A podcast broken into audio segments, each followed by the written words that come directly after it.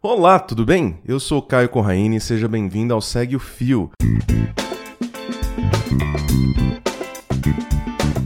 Esse é um programa do Midcast onde são materializadas em podcasts as populares threads do Twitter, em episódios de no máximo 8 minutos. Se você já conhece esse formato, sabe do que eu estou falando, mas se por acaso ainda não conhece, thread é uma sequência de vários tweets abordando um tema específico, onde apenas 280 caracteres não seriam suficientes. Esse formato possui sempre uma pessoa narrando, pode ser um convidado, como é o meu caso, algum integrante do Midcast ou a própria pessoa criadora do fio. Vale lembrar que o conteúdo a ser reproduzido aqui sempre possui a autorização prévia do autor ou autora. Hoje nós iremos conferir a thread do Tanto, o Tanto Tupiaçu. Ela foi publicada no dia 8 de agosto de 2019 e conta a história de uma corrida de táxi um pouco diferente. Vem comigo e segue o fio.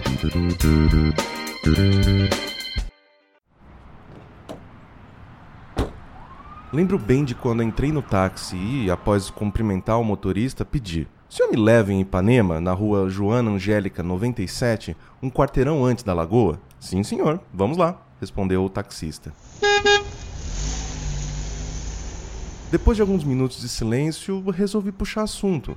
E o trânsito? Como é que tá? Olha, tá como sempre, ruim. Ainda mais que vai acontecer um acidente logo logo. Aconteceu um acidente? Perguntei intrigado, né? Não, vai acontecer um acidente. Como assim? Além de taxista, o senhor é vidente também? Rindo, ele respondeu: Acidentes acontecem, o povo é muito imprudente no volante. Mas esse acidente de que lhe falei que vai acontecer é porque eu tô com muito sono. Eita, mas se o senhor tá com muito sono, não é melhor dar uma parada? Mas não posso parar, eu tô no meio de uma corrida, respondeu ele. Então termina a corrida, ué. Pare o táxi, eu pego o outro, sem problema nenhum. Impossível, senhor. A verdade é que eu nunca lhe falei que eu estava com sono. Desde que o senhor entrou, eu fiz um esforço enorme para que não notasse que eu estava quase dormindo. Mas o senhor falou, acaba de falar que está com sono? Eu respondi. Mas agora não adianta. Só adiantaria se tivesse falado enquanto estávamos vivos. Agora não adianta. O que, você está falando, maluco? Não, não, não houve acidente nenhum e eu nem tô morto.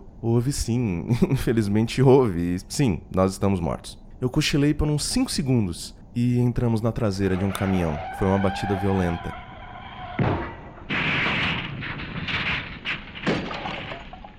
Mas que absurdo! Para o táxi que eu quero descer.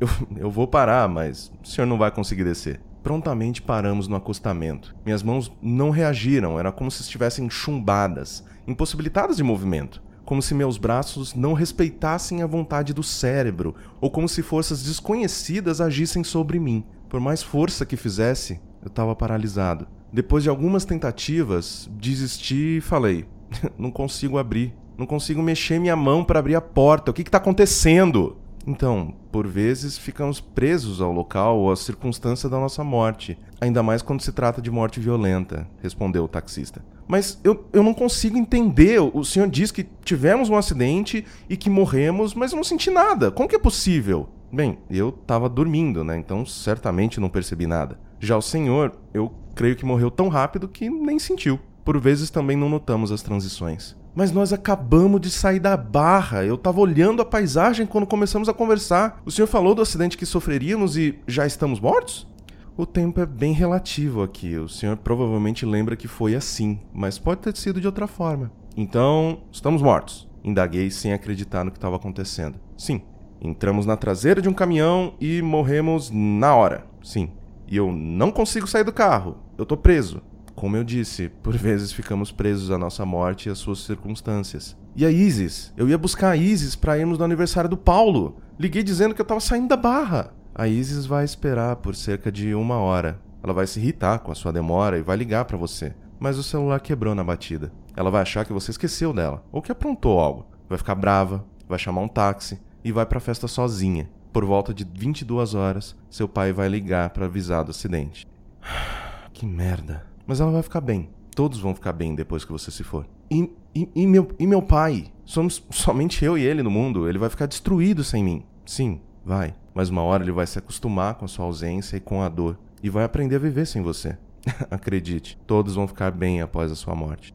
Como, como você sabe disso? Você parece tão sereno. Talvez eu não seja o taxista ou seu companheiro de morte. Talvez seja alguém Talvez seja somente alguém que está aqui, um reflexo do motorista, para te explicar as coisas e te dar um pouco de tranquilidade. Talvez o taxista, noutra realidade, esteja fazendo as mesmas perguntas, só que lá, na vivência pós-morte dele, é você quem responde.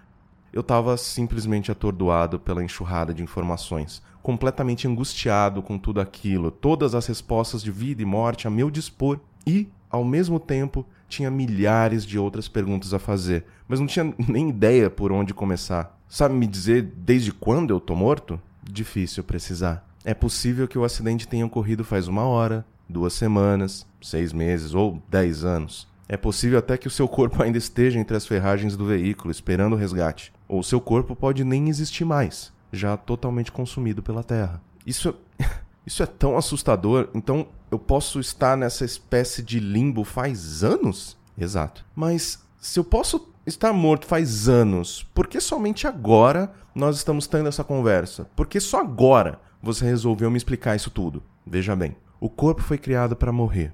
Uma máquina engenhosa que, tal qual um mecanismo fino e delicado, um dia simplesmente sai do eixo e para. Mas a mente do homem é diferente. É programada para nunca aceitar o fim e buscar desesperadamente uma forma de escapar de sina. Daí nascem os instintos e os medos, mas também as engenhosidades. Então, mesmo que seu corpo desapareça, sua mente tem uma enorme dificuldade em aceitar tal fato. Vocês subestimam muito aquilo que move a mente humana. Então, se nós estamos conversando, eu aceitei que morri. Ou tá pronto para aceitar. Bem, é, realmente depois de tudo, eu me sinto em paz. E por falar em paz, chegamos. Rua Joana Angélica 97. Creio que agora você consegue abrir a porta.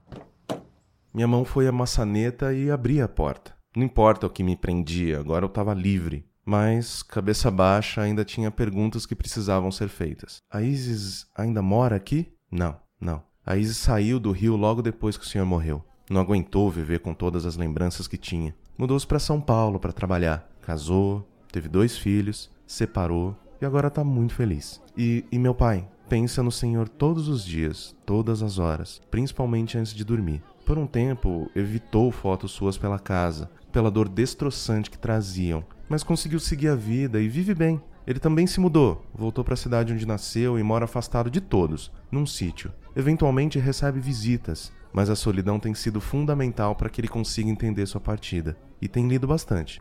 E, e o taxista?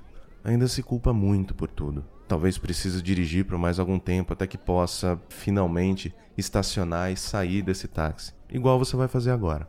Não quis perguntar mais nada, me despedi com um aceno de cabeça, um sorriso e saí do táxi completamente sem rumo. É estranho morrer, ou ter a consciência dessa morte. É simplesmente se deparar com a inexistência de qualquer indicação sobre um caminho a tomar. Não conseguia ter certeza da existência de céu ou inferno, mas seguramente sabia da existência de um purgatório. E ali, diante do prédio onde Isis tinha morado, onde fomos felizes e onde nos amamos por tantas vezes, simplesmente já não havia nada para mim ali. Qualquer realidade que conhecera era, agora, mera lembrança que não me cabia mais. Sentia que era preciso andar, então lembrei da praia que ficava tão pertinho dali, o local onde sentamos tantas vezes para ver o pôr do sol. E por que não, né? Pensei que fazia tempo que não vi o mar. Eu estava morto e o mar me ajudaria a pensar. Lembrando que o link para essa thread, que em grande parte ou quase na totalidade foi um sonho que o Tanto teve em 2015, tá na descrição desse episódio. Se você quiser me seguir no Twitter, meu perfil é @caiocorraine. E se você tiver na vibe de fazer um podcast, entre em contato com a minha empresa, que é a Maremoto, no maremó.to. Sim, eu comprei um, um endereço de Tonga para fazer.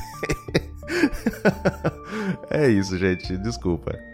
Se você curtiu mais um Segue o Fio e tem alguma sugestão de conteúdo para esse formato, é só mandar pelo Twitter no perfil Midcast, podcastmid. Valeu e até a próxima!